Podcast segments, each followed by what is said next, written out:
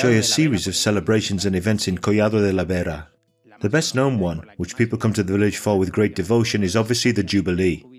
But let's not overlook the patron saint festivities, St. Christopher, on the first Sunday in August, and other celebrations such as the pilgrimage of San Blas on the 3rd of February, the pilgrimage on Easter Monday, the Virgin of the Rosary on the first Sunday in October, and, for example, the Route of Emperor Charles V, a festival of regional tourist interest in Extremadura that's held in February. Tourism in Collado de la Vera. Smart tourist signs in audio format. Celebrations.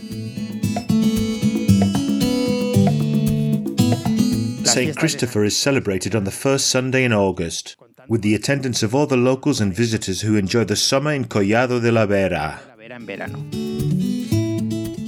The festivities include religious ceremonies as well as recreational events, such as open air dances, games, and traditions. It's nice to see how family and friends from different generations go to the village celebrations in summer. La de San Cristóbal es la más fiestera, más, vamos a decir, desenfadada, porque bueno. Pues... St. Christopher is more of a party, more free and easy, let's say, because, well, it's a summer festival and has its mass, its procession, its things, but well, it's more of a party, let's say, to gather people together for the celebration. The pilgrimage of San Blas is held every 3rd of February. Saint Blaise was known for his gift of miraculous healing. He saved the life of a drowning child when a fishbone got stuck in his throat. And this is where the custom of blessing the throats comes from. On the day of the Saint Blas festival, according to legend, sick animals also came to be cured, but strangely enough, they did not bother him during his prayer time. The Virgin of the Rosary is celebrated on the first Sunday in October with the traditional patron saint festivities in her honor. And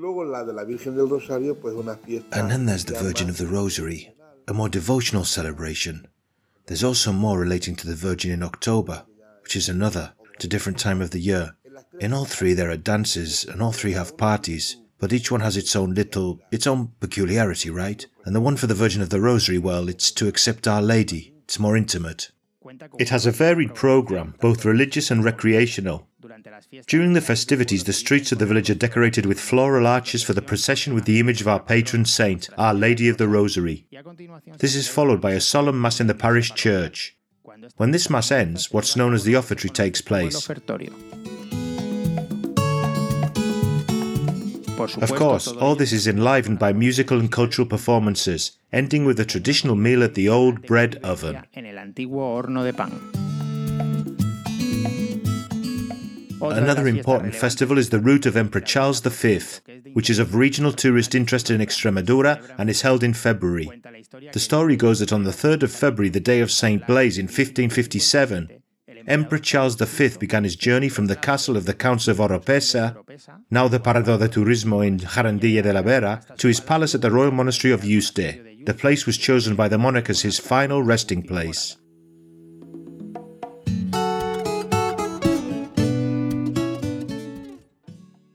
A production for Radio Viajera, financed within the framework of the Project for the Development of Smart Villages of the Government of Extremadura and the European Union with the support of the Collado de la Vera Town Council.